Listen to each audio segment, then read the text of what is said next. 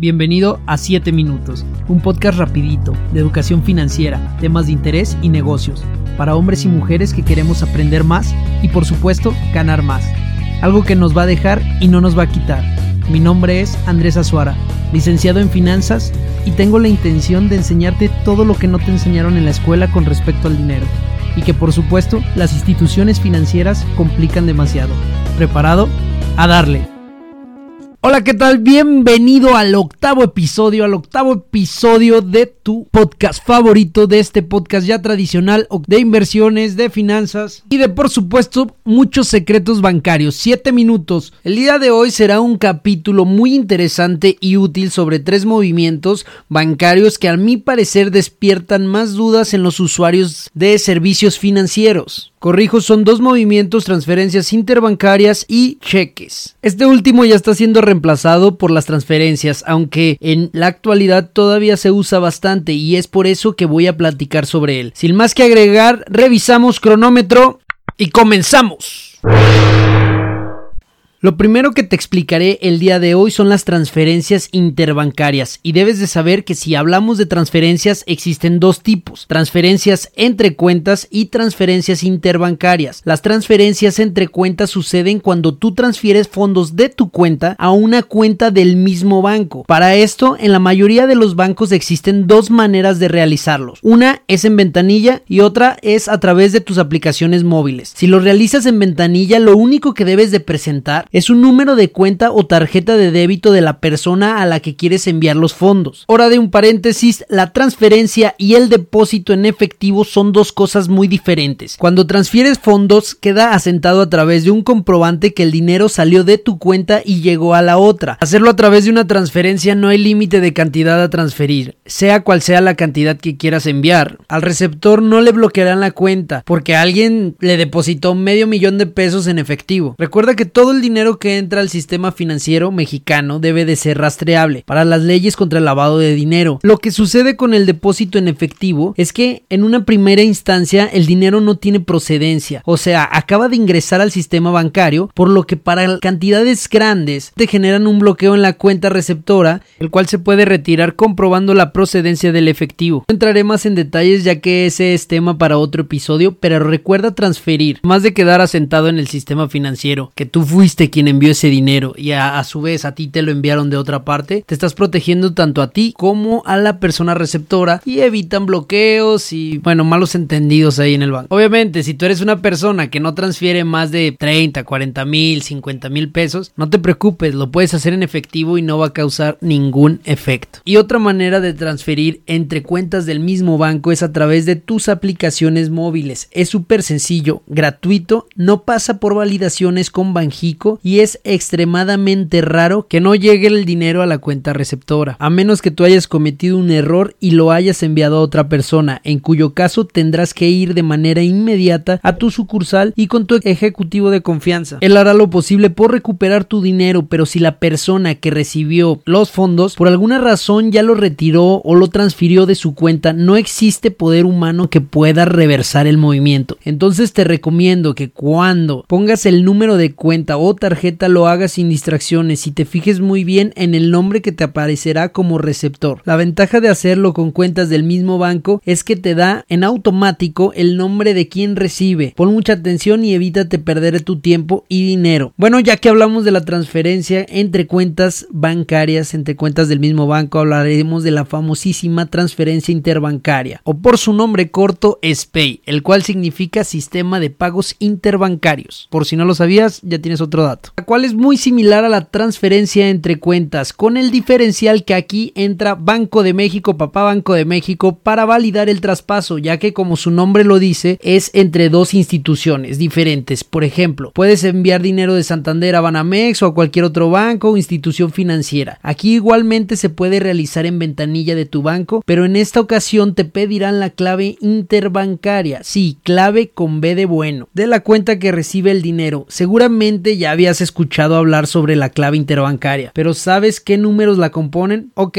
no te preocupes. Como dato general, aquí te lo voy a decir. No es necesario que lo conozcas, pero si alguien te pregunta, ya sabes qué contestar. La clave está formada por un conjunto de 18 dígitos numéricos únicos e irrepetibles asignados a cada cuenta bancaria, las cuales corresponden a los siguientes datos en orden. Código de banco, código de plaza o ciudad, número de cuenta, dígito de control. El primero es de 3 dígitos, 3 dígitos, 11 dígitos tu número de cuenta y el dígito de control es el último. Por ejemplo, los dígitos bancarios de Santander son 014, así cada banco tiene sus códigos para componer tu clave interbancaria. Al igual que la transferencia entre cuentas, la transferencia interbancaria la puedes realizar a través de tus dispositivos móviles. Lo único que necesitas es la clave interbancaria y el nombre de quien recibe los fondos. Aquí te voy a pedir que tengas mucho cuidado al vaciar los datos, ya que el sistema no te los da de manera automática. Regularmente las transferencias interbancarias se hacen de manera automática, o sea, el receptor lo puede ver casi a los dos minutos de haber, de haber enviado el dinero, pero es muy importante que sepas que puede tardar hasta 24 horas para que el receptor pueda recibir los fondos. Si tu transferencia está dentro de este rango de tiempo, por favor no te preocupes, no vayas al banco, no pierdas tu tiempo. Lo único que te van a decir es que tienes que esperar ya que parte del proceso o gran parte del proceso lo lleva Banco de México. Pero si tu transferencia ya pasó el rango de 24 horas, lo primero que tienes que hacer es revisar que los datos de envío sean correctos. Y lo segundo, y aquí sí quiero hacer mucho énfasis, es que es súper importante que tengas en cuenta la información que te voy a dar a continuación. Es la manera en la que podrás rastrear el estado de tu SPAY. Prometo que este link te evitará miles de idas al banco innecesarias. Prepara una pluma, un lápiz, un papel, tu celular y apunta el siguiente link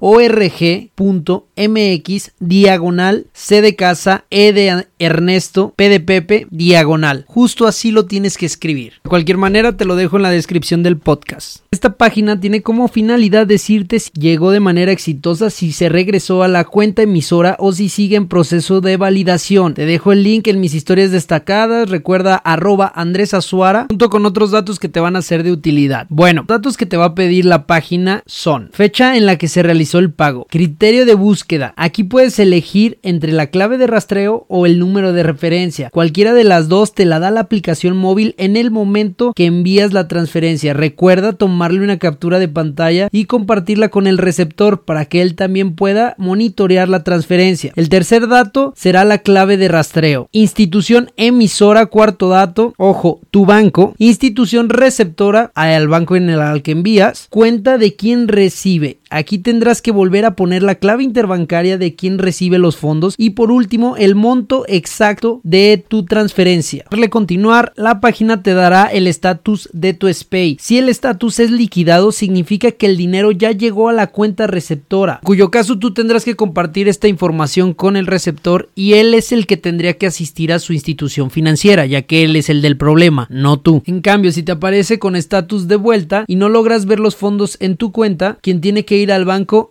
eres tú. No debes de preocuparte si el dinero se te devolvió una vez. En muchas ocasiones hay interrupción en el sistema SPAY y esto ocasiona que se devuelvan los fondos. No quiere decir que estás haciendo algo mal. Con esto terminamos con las transferencias y pasamos al viejo pero aún necesario sistema de pagos y depósitos con cheque. Pon mucha atención, es muy interesante este punto. Lo primero que debemos de saber es qué carajos es un cheque. Si todos, absolutamente todos hemos escuchado al menos una vez este término. No te preocupes, aquí te voy a resolver todas tus dudas. Y no es más que un documento que especifica una orden de pago por escrito, mediante el cual un titular de una cuenta bancaria, en este caso tú, habilita a una persona a cobrar una cantidad determinada de dinero con cargo a su cuenta bancaria. Y su función principal es servir como medio de pago, así de fácil. En pocas palabras, si te doy un cheque es como si te estuviera dando efectivo, solo que lo tienes que cambiar en el banco. Existen diferentes formas de entregar un cheque y cobrarlo, de las cuales te voy a hablar de la de las más importantes que son cheque al portador, cheque nominativo, cheque no negociable y cheque certificado o confirmado. Comencemos por el más sencillo de todos, del que seguramente ya has escuchado, el cheque al portador. Este cheque, cualquier persona que lo tenga en su propiedad lo puede cobrar. Debes de prestar mucha atención ya que si lo pierdes y otra persona lo encuentra y lo cobra, no habrá manera en la que tú puedas recuperar el dinero. Por lo mismo, un cheque al portador no puede ser por más de 5 mil pesos. Si te lo dan por 5 mil un pesos, no tendrá valor, no lo vas a poder cobrar. Este cheque lo puedes depositar en una cuenta o cobrar en efectivo. Tan fácil de cobrar que no necesitas ni siquiera identificación. El siguiente cheque es el nominativo. Esto quiere decir que el documento ya está girado a nombre de una persona. Contiene con puño y letra el nombre de la persona que lo puede cobrar. En ocasiones el cheque nominativo es endosable a un tercero. Esto quiere decir que puede ser depositado o cobrado por una persona diferente al beneficiario. Sí, el que está señalado en la parte de enfrente del cheque. Y la única condición para que esto suceda es que el cheque no contenga la leyenda no negociable o en su defecto estar cruzado por dos líneas diagonales. Así con la pluma puedes hacer dos líneas y esto lo convierte automáticamente en un cheque que no puede ser negociable, o sea, no puede ser endosado. Solamente puede ser cobrado por el beneficiario que viene escrito en la parte de enfrente. Tu cheque no contiene ni la leyenda no negociable ni las dos líneas diagonales cruzándolo, entonces se lo puedes endosar a una tercera persona colocando en el cal en la parte trasera de manera vertical la frase cedo los derechos del presente documento valor en propiedad de el nombre de la persona a la que le estás endosando y tu firma. Esto es suficiente para que la tercera persona lo pueda depositar o cobrar en efectivo. Que al hacer esto tú pierdes la propiedad del cheque. Cheques nominativos pueden ser cobrados de dos maneras, ya sea que te lo paguen en efectivo o lo deposites a una cuenta. Tu elección es cobrarlo en efectivo, solamente lo podrás hacer en el banco que emite el cheque, sin importar si tienes cuenta o no en él. O sea que si el cheque que te entregan es de Bancomer, solamente en Bancomer te lo pueden pagar en efectivo y así con cada institución. En cambio, si lo que quieres hacer es depositarlo, esto podrá ser en cualquier banco donde el beneficiario del cheque tenga cuenta. Por ejemplo, si te entregan un cheque de Santander y tú solamente tienes cuenta en Banamex, dirígete a tu banco y en ventanilla deposítalo. Ojo, como el cheque es de otro banco, tiene que pasar por un proceso de validación con Banco de México. Lo que si todo es correcto y pasa esta validación, verás en tu cuenta reflejado el dinero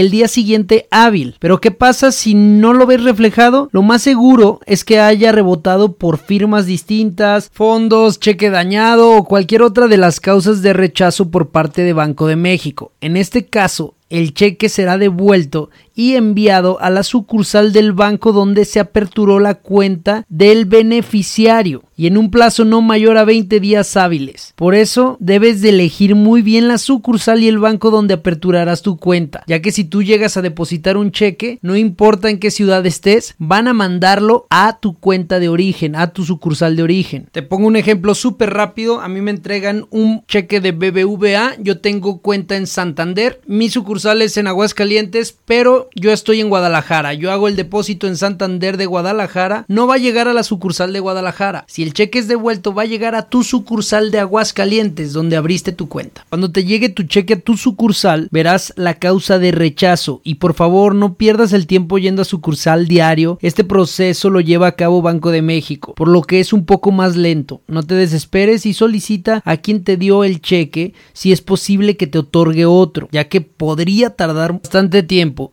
Por último tenemos el cheque certificado o confirmado. Este es el cheque más seguro de todos, es el único que al ser girado retiene los fondos de la cuenta emisora. O sea que cuando alguien te entrega un cheque confirmado no tienes de qué preocuparte. El dinero ya se encuentra, por así decirlo, apartado y no puede acceder a él ni el dueño de la cuenta. Este cheque solo se emite en ventanilla y tiene un costo adicional para quien lo emite. El cheque certificado es el único que te para recibir en pagos importantes como la venta de algún automóvil o un bien inmueble. Como consejo no aceptes pagos y mucho menos entregues los documentos antes de ver el dinero en tu cuenta. Hay una tendencia muy importante de fraudes realizados con cheque. Aceptas un pago que sea con este tipo de cheque. Este cheque también lo puedes endosar a menos que hayan colocado la leyenda no negociable o las dos líneas que te comenté. De cualquier modo, puedes endosarlo sin ningún problema y sin preocuparte que los fondos ya no estén en la cuenta. Cheque certificado luce exactamente igual que un cheque, solamente que en la parte trasera viene un sello de confirmación o certificación por parte del banco. Con esto es más que suficiente para que te avales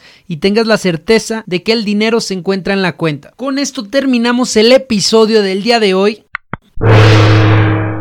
Te agradezco haberme escuchado en este octavo capítulo. Soy Andrés Azuara, tu ejecutivo personal y cualquier duda que tengas, pregunta o comentario acerca de este u otros capítulos, házmela llegar a mi Instagram arroba Andrés Azuara-bajo y en Facebook como 7 minutos. Que tengas un excelente día, una maravillosa tarde. ¡No vamos!